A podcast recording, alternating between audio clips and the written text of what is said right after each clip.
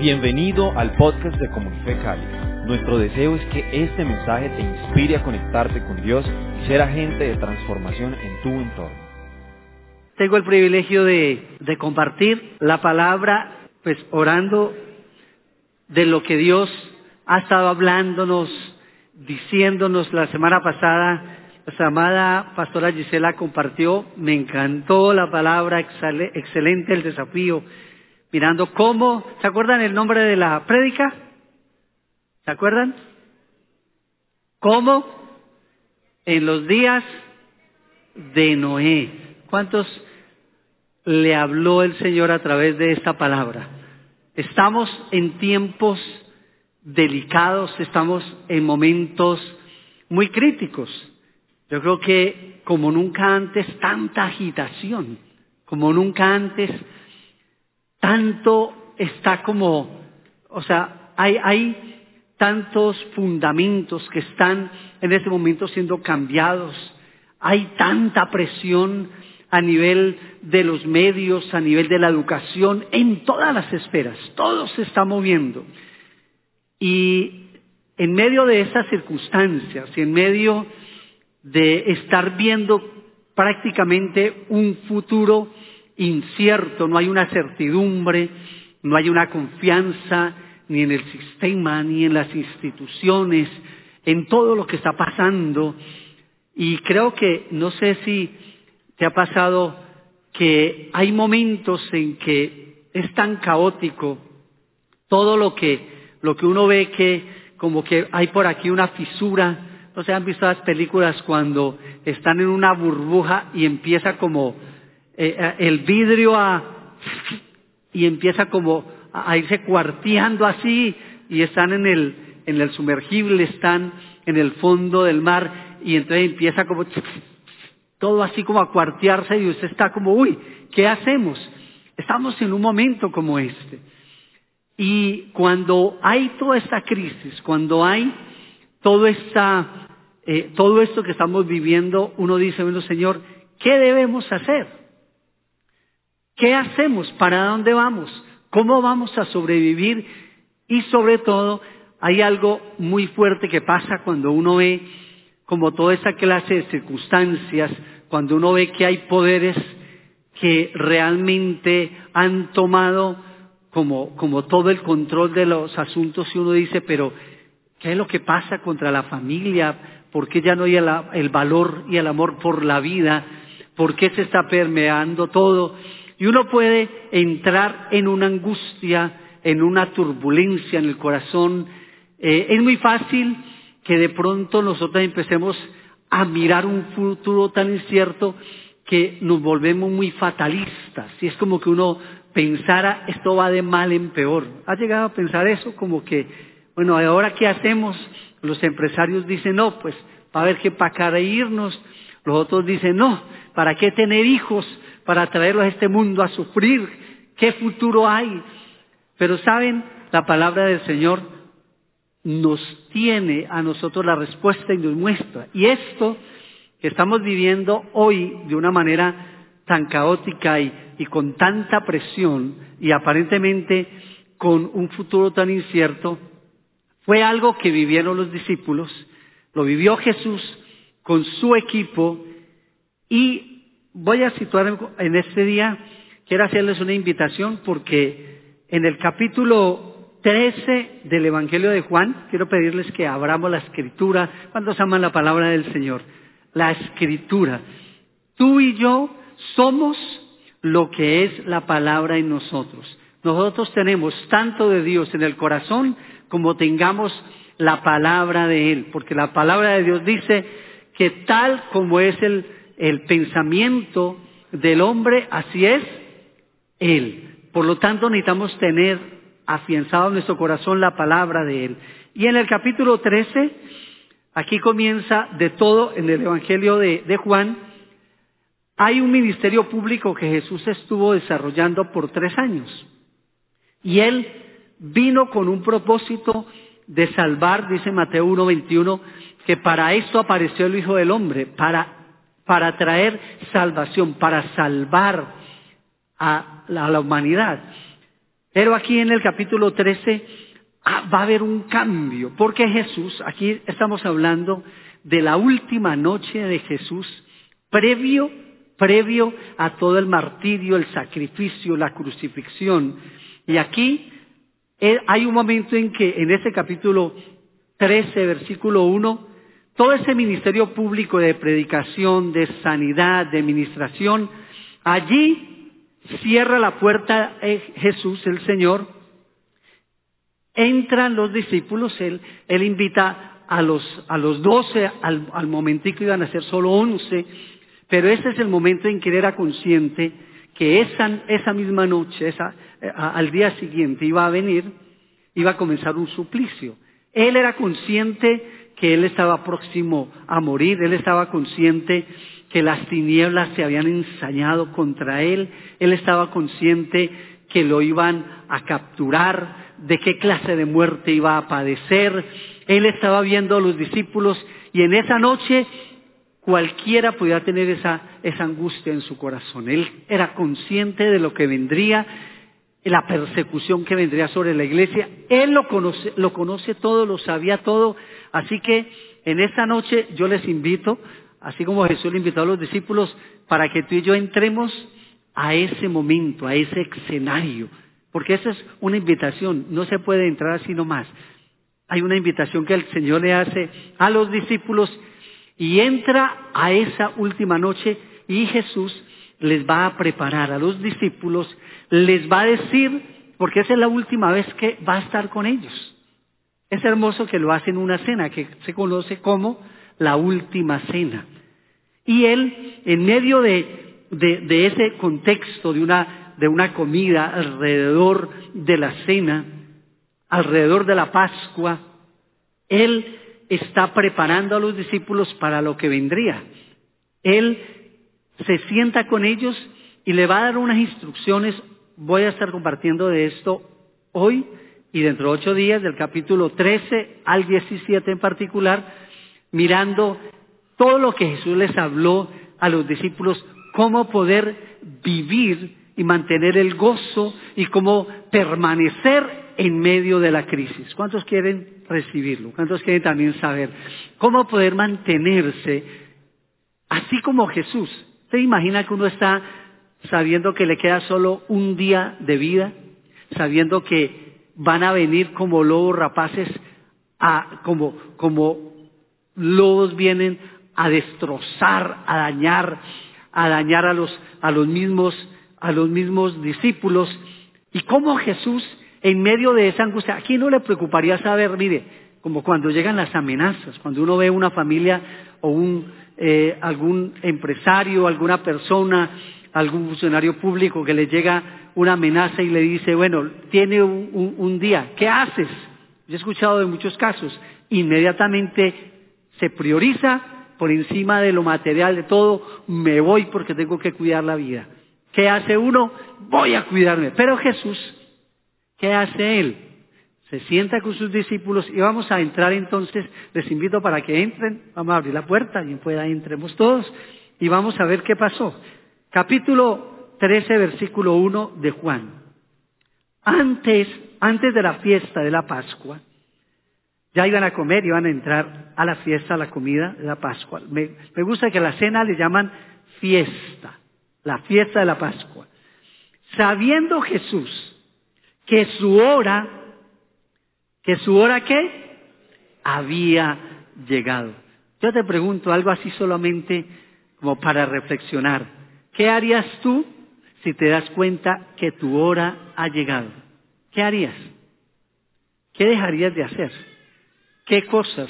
Yo recuerdo una vez, estábamos con la pastora Marcela, con, con un grupo acá, el pastor Luis Fernando, en, una, en un entrenamiento en Panamá, y una, una de las preguntas que nos hicieron era esa. La pregunta fue, ¿cuántos años quieres vivir? Uno, uy, ¿cuántos años quiero vivir?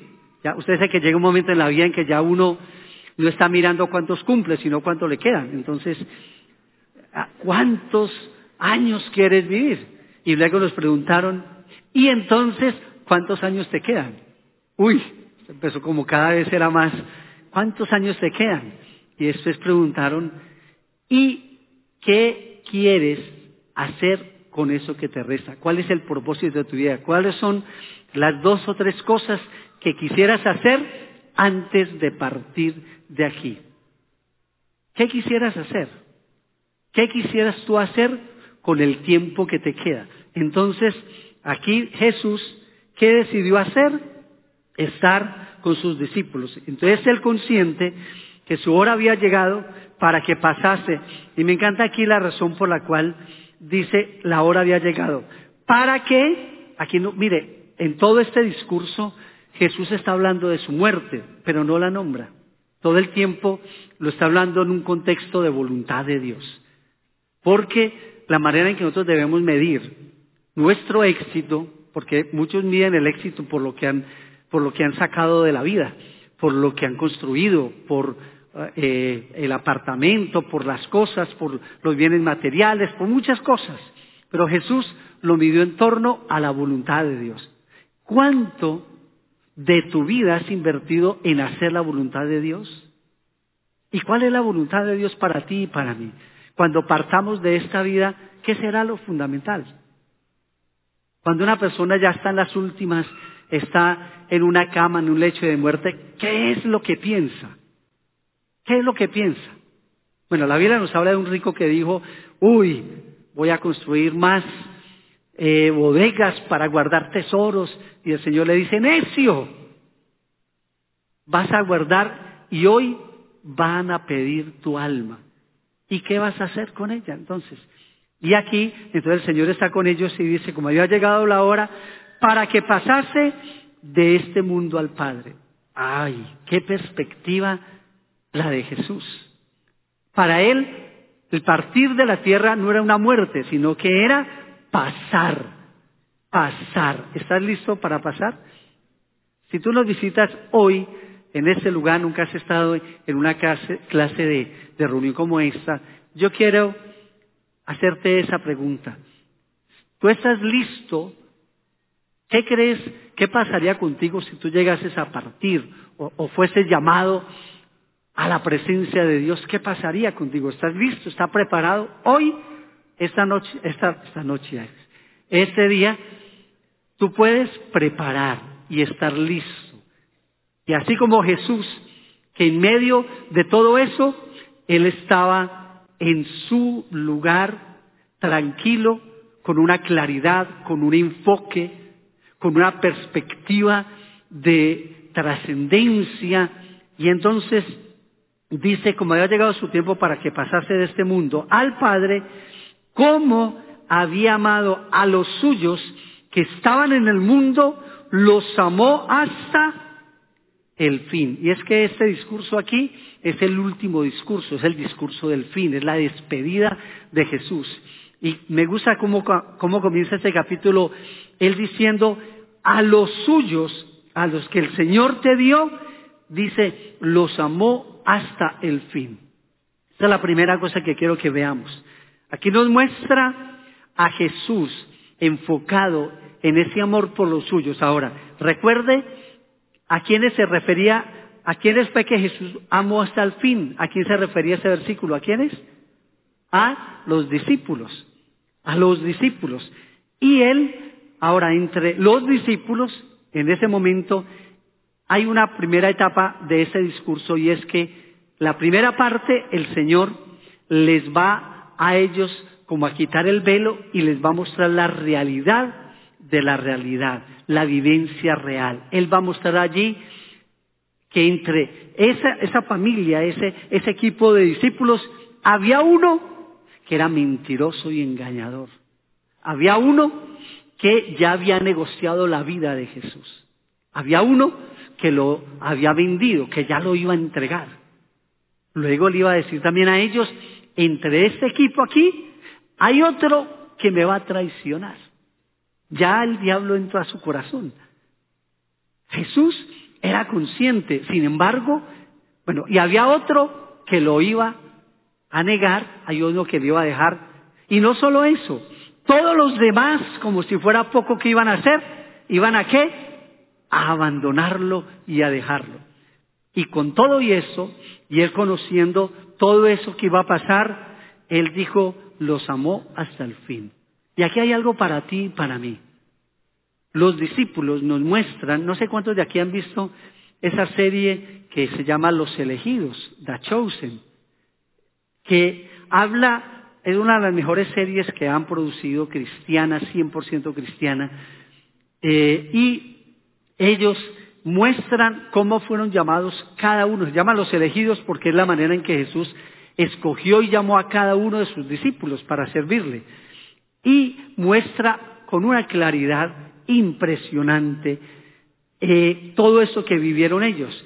Y entonces aquí vemos cómo el Señor, a pesar de ver la realidad de la condición humana, la realidad de nuestros eh, egoísmos, la realidad de nuestros ah, desaciertos, de nuestros errores, de nuestra naturaleza pecaminosa, luchando y peleando con el destino, con el llamado, con el amor inagotable de nuestro Dios, con, esa, con ese anhelo, como dice la palabra, que Él nos anhela celosamente.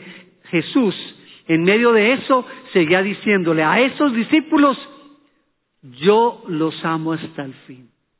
¿Saben por qué? Y eso a mí me anima. Por eso más adelante, eh, eh, en el capítulo siguiente, en el 14, y vamos a mirar el 13 y el 14, Jesús empieza a animar a los discípulos porque cuando Él empieza a hablarles lo que viene, hay desánimo en sus corazones. Y por eso hoy quiero animarte. Dios, el Señor, te ama y Él te conoce tal y como eres. Él conoce tus metidas de pata o como dice, como dice el pastor Pacho, las cochinadas nuestras. Él, él conoce nuestra debilidad, Él conoce nuestras luchas, pero aún y con todo y eso, Él nos sigue amando y podemos seguir confiados en Él. Hay personas que cuando están, cuando la embarran, porque todos por nuestra naturaleza siempre estamos luchando con algunos aspectos. Hay algunos que tienen tal vez áreas muy fuertes, pero todos tenemos fortalezas y tenemos debilidades. Todos tenemos algo con lo cual estamos, eh, eh, que nos lleva como, como, como esa ley de gravedad llevándonos a nuestra naturaleza. Pero aquí quiero que te afirmes eso en tu corazón. Entonces, luego dice, y cuando cenaban, como el diablo ya había puesto en el corazón de Judas Iscariote, hijo de Simón, que le entregase, sabiendo Jesús que el Padre le había dado todas las cosas en las manos y que había salido de Dios y a Dios iba. Este versículo Amados, este versículo tienes que apropiártelo, abrazarlo. ¿Por qué Jesús estaba en esa, en esa paz, en esa seguridad? ¿Por qué Jesús no dejaba que las circunstancias le movieran? Mira lo que dice aquí acerca de cómo él, la perspectiva que él tenía de las cosas. Mira lo que dice, sabiendo Jesús, conociendo Jesús, que el Padre el capítulo anterior terminó él hablando del Padre. Así como el Padre me ama, yo los amo. Como el Padre me envió, yo a ustedes los envío. En el corazón de, en el corazón de nuestro amado Jesús siempre hubo una claridad. Y esa claridad es que sabiendo Jesús que el Padre le había dado las cosas en las manos. Él era consciente de su fuente. ¿Por qué él hacía lo que hacía? ¿Por qué Jesús vino a morir? ¿Por qué Jesús vino y estuvo dispuesto a entregar su vida? No solamente renunció, no solamente no escatimó el ser igual a Dios como cosa que aferrarse.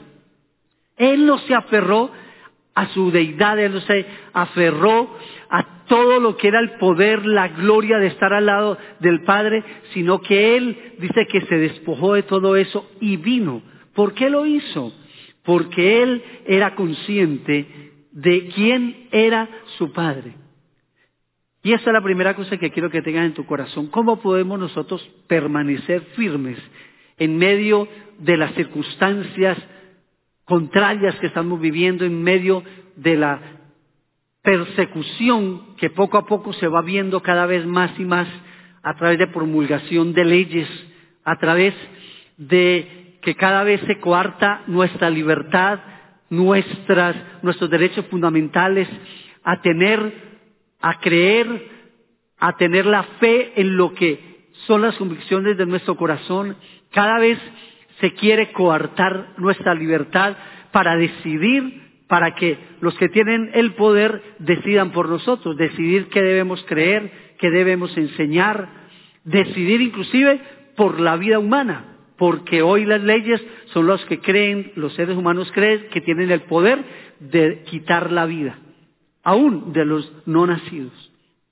Y por eso el Señor nos, nos habla y nos trae en esa palabra la seguridad, que todas las cosas están en las manos de Dios. Y lo segundo dice, y que había salido de Dios y a Dios iba. ¿De dónde vienes tú? ¿Cuál es su fuente? La ciencia, la ciencia nos dice, o por lo menos lo que se enseña, la creación versus la evolución, es que nosotros venimos del mico o venimos en una explosión, todo comenzó, tu origen determina tu destino y tu propósito. Si tú crees que tú vienes de una explosión química, que tú vienes de una reacción química o que tú vienes de una evolución de, un animal, pues eso va a determinar cuál es tu propósito en la vida. Si tú naciste por una casualidad, entonces tu vida es una casualidad, así que no tiene sentido ni propósito. Hay una, una parte de la ciencia que llama la teleología, que estudia la razón de ser o de propósito de las cosas. Cada cosa en la vida tiene un propósito. Todo tiene un propósito. ¿Acaso nuestra vida no tiene un propósito? Nuestra vida tiene un propósito y es hacer la voluntad de Dios. Y dice, y dice acá entonces, digamos adelante que me quedé en los primeros versículos, que la palabra del Señor es tan rica, ¿no? Te pregunto, ¿cuánto tiempo te demoras tú estudiando la palabra del Señor? ¿Cuánto tiempo le dedicas a la palabra? ¿No hay algo más que traiga más deleite y aparte de eso fortaleza nuestra vida que gozarnos, aprender a, a preguntar en la palabra acerca de nuestra vida, estudiar y tal. Entonces dice, sabiendo Jesús todo esto y que él volvía a Dios, se levantó de la cena y se quitó su manto y tomando la toalla se la ciñó. Bueno, voy a hacer algo de referencia en torno a esto y es que en este primer discurso del capítulo 13, la primera parte, Jesús se levanta y empieza a servirles a ellos, modelándoles y mostrándoles para qué había venido Él, para servir a la humanidad. Y Él les modela, les lava los pies. Aquí viene todo esto que pasa con Pedro, que cuando Jesús toma la toalla y se la amarra y empieza a lavar los pies, Pedro empieza a ver que le lava al uno al otro y él dice, no, un momento, a mí no me vas a lavar nada. ¿no? ¿Y qué le dice Jesús? Si yo no puedo lavarte tus pies, entonces no tienes parte conmigo. Una de las cosas importantes del liderazgo y del discipulado es que es una de las maneras en que Dios nos da para lavarnos los pies unos a otros. Si uno como líder, si tú como líder, como cabeza, como una autoridad que Dios te ha puesto, bien sea en un grupo de conexión, bien sea en un discipulado con algunos, lo que sea, tú no puedes hablarle a las vidas y corregir las vidas y como líder no puedes hablarle al corazón de las personas, porque en eso se define y se reconoce realmente si hay una paternidad espiritual.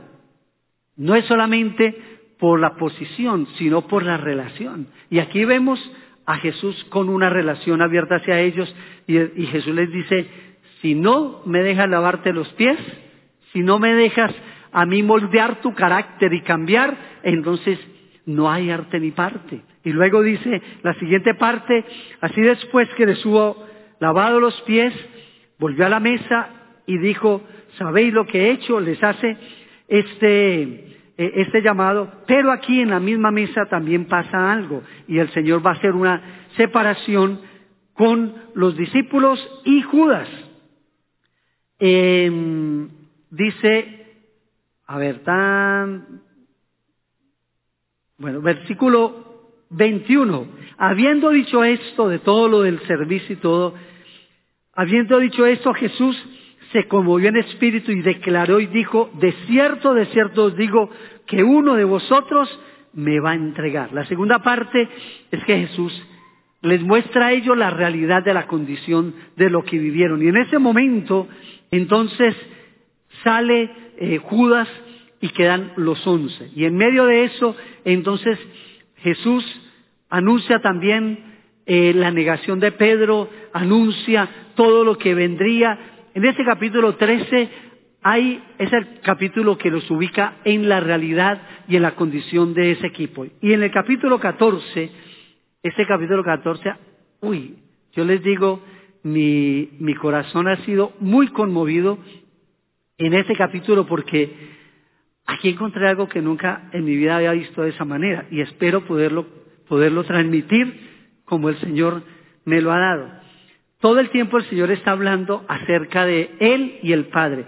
Estos capítulos del 14 al 17 nos muestra algo muy importante en la teología salvífica de la salvación y también en lo que fue el discipulado de Jesús con los discípulos y es la parte relacional. Todo el tiempo Jesús está mostrando cómo su fortaleza y su propósito en la tierra y la razón por la cual Él hace lo que hace y vive como vive es porque Él tiene una relación con su Padre.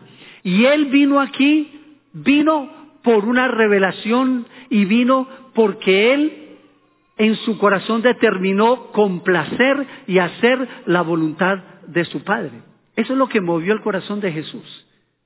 La pastora Gisela muchas veces nos habla en el evangelismo del evangelismo eh, que se enfoca hacia eh, el hombre y es que el Señor envió a Jesús para salvar al mundo como que lo único que hubiera sido es morir por la humanidad, pero no, es que Jesús vino es porque ese era el corazón de Padre, que toda la humanidad pudiera entrar en esa relación con Él.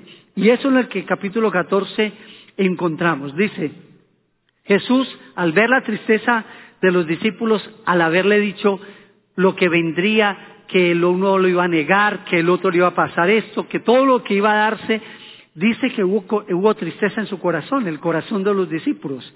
Y en el versículo 1, el Señor dice, no se turbe vuestro corazón, creéis en Dios, creed también en mí. En la casa de mi Padre muchas moradas hay.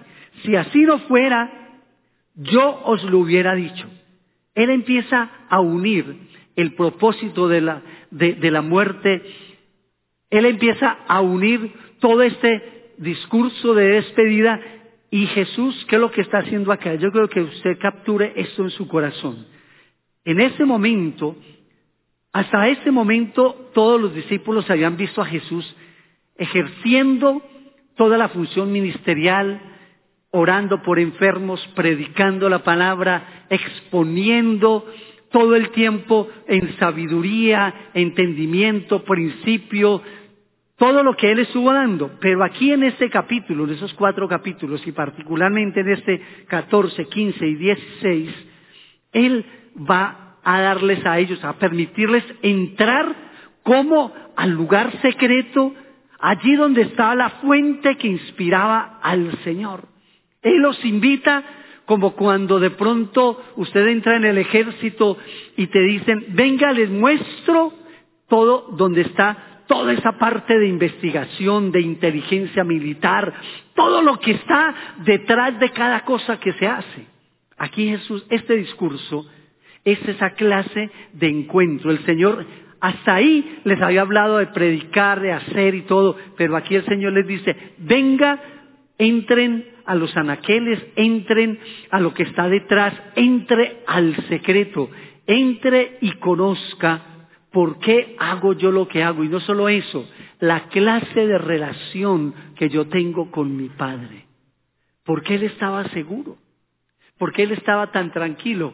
Porque para él el asunto no era solamente la muerte, era porque a través de esto él estaba glorificando y cumpliendo la voluntad de su Padre.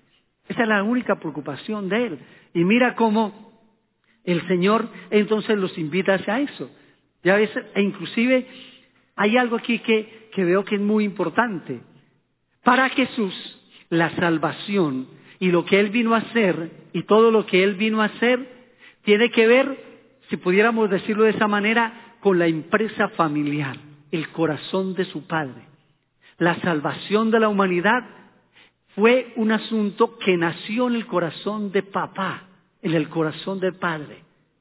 Fue, era la inspiración y lo que había en el corazón del Padre. El Padre quería salvar a la humanidad que se había perdido y él quería volver a traer a la humanidad otra vez a la mesa con él.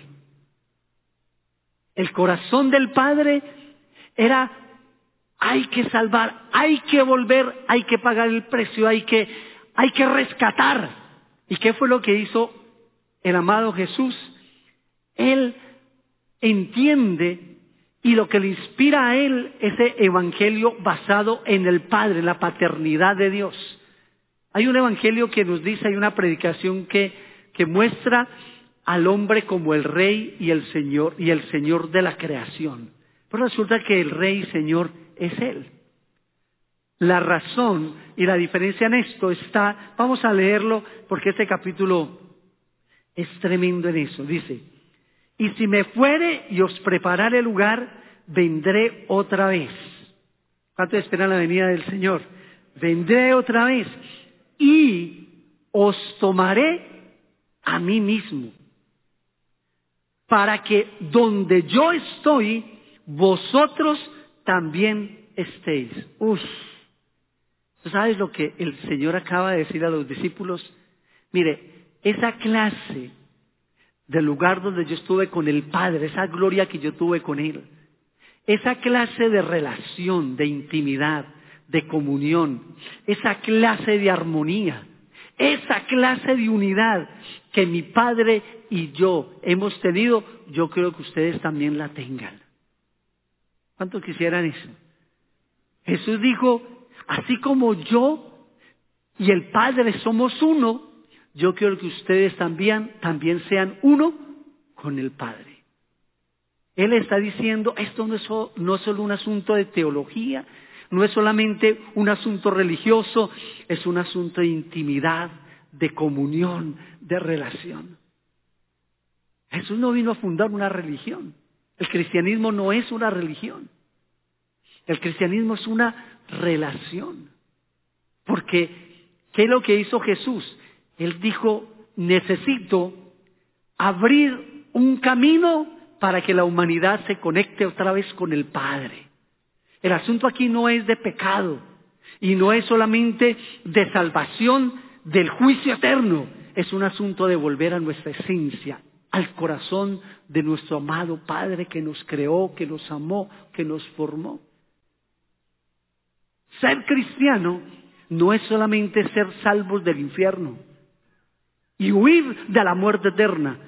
Por eso el Señor dice claramente que Él debemos que nadie es salvo y la salvación en qué consiste. Él lo dice en el 17.3 más adelante precisamente y es él está hablando, ¿y qué es la vida eterna? Que te conozcan.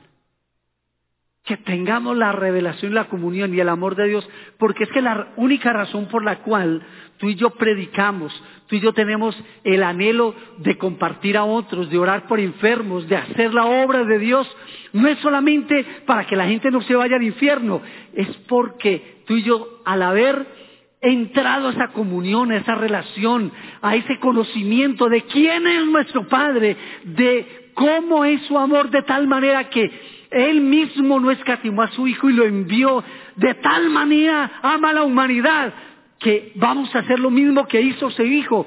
Yo estoy aquí para hacer la voluntad de mi Padre y para que Él sea conocido, para que cada persona tenga la oportunidad de escuchar y de conocer quién es mi Padre Celestial. Por eso al final le dice a los discípulos, cuando le dice Felipe, pero Padre, Señor, muéstranos al Padre. Y Él les dice, ¿cómo así? He estado en medio de ustedes y no habéis visto al Padre. Si me has visto a mí, has visto al Padre. Entonces mira lo que, cómo, cómo, eh, cómo sigue todo acá. Y dice, y le dijo Tomás, Señor, no sabemos a dónde vas. ¿Cómo pues podemos saber el camino? Jesús le dijo, yo soy el camino. Pero Él es el camino a qué? ¿El camino qué? Al Padre. Muchos tal vez están más enfocados en que Jesús es el camino al cielo. Él es el camino al Padre. Nos vuelve nuevamente hacia nuestro origen, nuestra fuente. Yo soy el camino, yo soy la verdad. La verdad y la revelación de las promesas de Dios, de nuestro Padre Celestial. Y yo soy la vida. ¿A qué se refiere yo soy la vida? Es que la vida es Dios mismo, es el Padre mismo. Mire, nosotros podemos haber estado en la iglesia, ser creyentes y estar solo buscando el beneficio, la bendición, solo estar por el beneficio de lo que mi padre me da, por el testamento, pero no por él. Por lo que él, por lo que Jesús hizo por mí para traerme bendición. Ese es el asunto de la teología de la prosperidad que solo se enfoca en lo material y en la riqueza y que Jesús vino para prosperarnos y darnos dominio sobre la tierra. No, un momento. La esencia del Evangelio es retornarnos al, al, asunto crítico y grave del pecado que nos aleja de la comunión y relación con Dios. El Señor quiere que volvamos, y es lo que Jesús les está hablando a ellos. Nadie viene al Padre sino por mí. Si me conocieseis, también a mi Padre conoceríais y desde ahora le conocéis y le habéis visto. Luego dice en el versículo 8, Felipe le dijo, Señor, muéstranos al Padre y nos basta. Jesús le dijo, tanto tiempo hace que estoy con vosotros y no me has conocido, Felipe. El que me ha visto a mí, ha visto al Padre. ¿Cómo pues dices tú, muéstranos al Padre?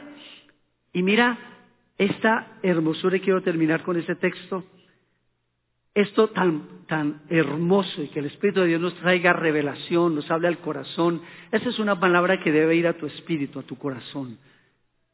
Porque aquí no se trata solo de qué hacer para recibir. El asunto nuestro es que necesitamos volver a nuestra esencia, al corazón del que nos creó, a nuestro Padre Celestial. Esto no se trata solo de bendiciones. Amén. Dice, las palabras que yo os hablo, no las hablo por mi propia cuenta, sino que el Padre que mora en mí, Él hace las obras creedme que soy en el Padre o estoy en el Padre y el Padre en mí, de manera, de otra manera, creedme por las mismas obras. Mira lo que sigue diciendo. De cierto, de cierto os digo, el que en mí cree, las obras que yo hago, él las hará también. Y aún mayores hará. ¿Por qué? Porque yo voy, regreso al Padre, y todo lo que pidiereis al Padre en mi nombre, lo haré para que el Padre que sea glorificado en el Hijo.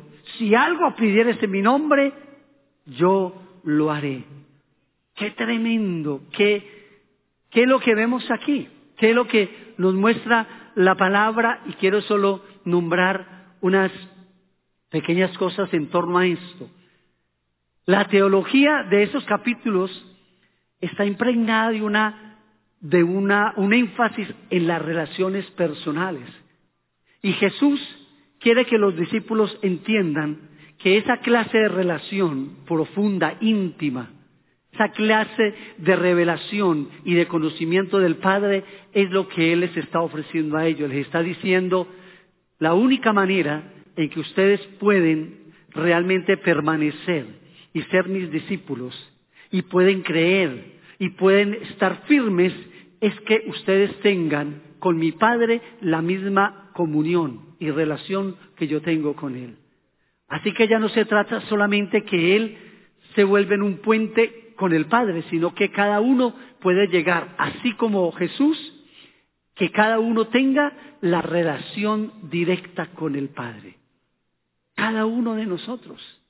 Por eso el Señor se llama que Él es el primogénito entre muchos hermanos.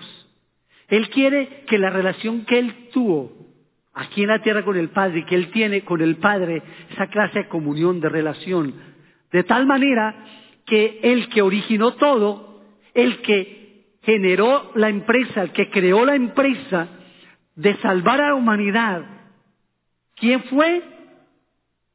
Fue el Padre Celestial. Así que el Hijo estuvo convencido, por lo cual dijo, yo voy a ir, Padre, a hacer lo que hay en tu corazón y lo que tú has anhelado y lo que tú has buscado, lo que anhela tu corazón, yo voy a ir a cumplirlo para que no solamente yo sea tu hijo, sino que tú tengas una familia de hijos que te obedecen, que te aman, que tienen una comunión contigo, que caminan en la tierra en el plan original para que puedan señorear, para que puedan vivir, para que puedan llenar la tierra de la gloria de nuestro Padre Celestial. ¿Tú estás dispuesto?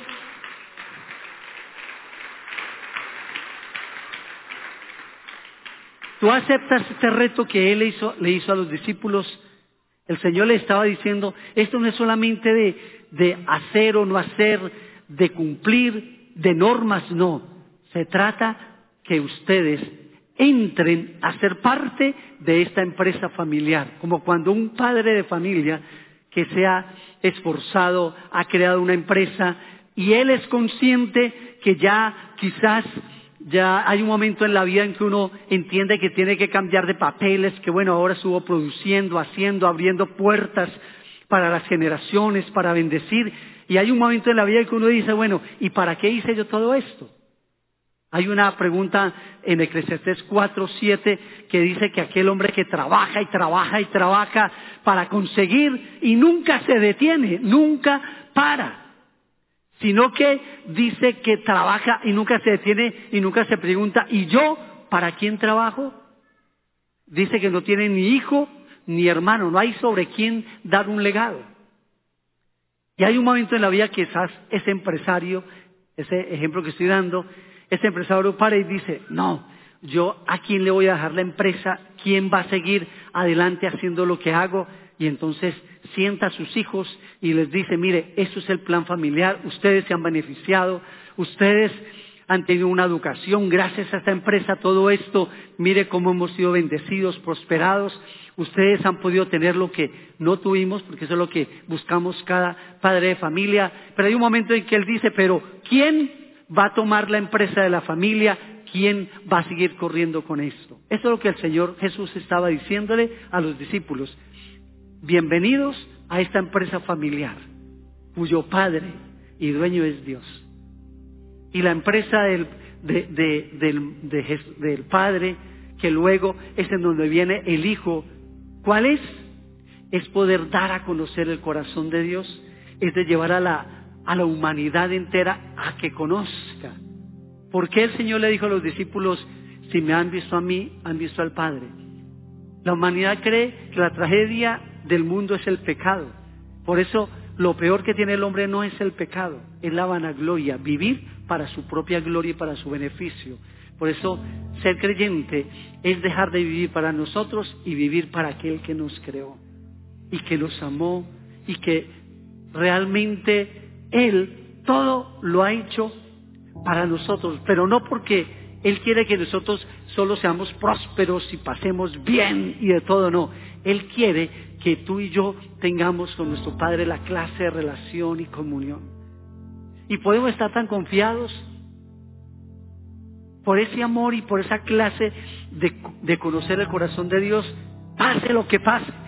Como Jesús, yo estoy confiado porque yo sé que en la casa de mi Padre muchas moradas hay y que Él me ha preparado lugar y que yo puedo estar confiado y que así vengan a mi lado mil y diez mil a mi diestra, a mí no llegarán. Y por eso al final de ese capítulo 14, 30, Él dice que el enemigo viene, el príncipe de este mundo viene y dice, levantémonos de aquí porque Él no tiene nada en mí. Y por eso Él dice, a mí el, el, enemigo no tomó la vida de Jesús. Jesús dice, yo la entrego. Él la dio. Y podemos estar seguros y confiados en lo que Dios quiere. Quiero pedirte que te pongas en pie. Quiero hacerte una invitación para que tú aceptes ser parte de esa empresa familiar de nuestro Padre Celestial, del Hijo Jesucristo, del Espíritu Santo. El Señor nos invita, y fue lo, es lo que Él hizo con los discípulos, los invitó para que entraran a los anaqueles, entraran allí a donde, donde está guardado todo lo, lo profundo, todo. Y les dijo, más adelante vamos a mirar el capítulo siguiente, 15, permanecer, todo lo que él habla en el capítulo 17, al final, para que seamos uno, así como el Padre y yo. ¿Qué es lo que Jesús estaba diciendo? Yo quiero que lo que ustedes vieron en mí, ustedes también lo tengan. Es más, que donde yo voy a estar, ustedes estén. Que lo que yo tengo, ustedes lo tengan. Que la clase de relación que yo tengo con mi Padre, ustedes también la disfruten. Qué hermoso. Qué lindo. El cristianismo no se trata solo de lo, de lo externo. Sí, todo eso que pasa en nuestra vida, en nuestro corazón, y cuando volvemos al Padre, podemos decir como Jesús, Padre, tú me has dado todas las cosas. Y yo sé que el Padre, el corazón de Dios es así hacia nosotros. Quiero hacer primero un llamado a aquellas personas que están en este lugar y quizás por primera vez escuchan un tema como estos, un discurso como estos, un llamado como estos. Yo hoy quiero hacerte el llamado que Jesús le hizo un día a esos discípulos. Y Él les dijo, ven y sígueme. Él dice que Jesús vino a morir para que tú puedas volver a tener la comunión y la relación con el Padre Celestial. Ese es el llamado en, esta, este día para cada uno de ustedes. El Señor dice que Él murió por tus pecados y por mis pecados. Y Él dice que la única manera de volver a tener esa comunión y relación con el Padre es nacer de nuevo. ¿A qué se refiere nacer de nuevo? Es literalmente morir al, a nosotros mismos, al deseo de nosotros o a la creencia que a través de obras y de nuestro esfuerzo vamos a alcanzar la salvación. Y es aceptar la salvación que viene del Padre y es creer en su Hijo Jesucristo, que Él murió y Él tomó tu lugar y Él pagó por ti, por tus pecados. Tú y yo estamos alejados de Dios y la única manera de volver a Él es aceptar a Jesús en nuestro corazón. Eso se llama nacer de nuevo. Es volver a ser una nueva persona, una nueva criatura para poder tener relación y comunión con Dios. Si tú estás en este momento aquí y ves en tu corazón, quieres arrepentir de tus pecados y quieres entrar en esa nueva relación con Dios, aceptar la obra de Jesús para volver a tener comunión con el Padre, allí donde estás, quiero pedirte que me acompañes en una oración. Vamos a pedirle al Padre que Él limpie y perdone tus pecados. Haz conmigo esta oración. Amado Jesús, hoy te doy gracias por haber muerto por mis pecados. Hoy reconozco que soy pecador, que me he alejado del Padre. Me arrepiento y declaro hoy que yo creo que Jesús murió por mis pecados y que resucitó. Lo recibo como el Señor de mi vida, como mi Salvador. Y te doy gracias por devolverme a mi relación con mi Padre Celestial. Te doy gracias en el nombre de Cristo Jesús.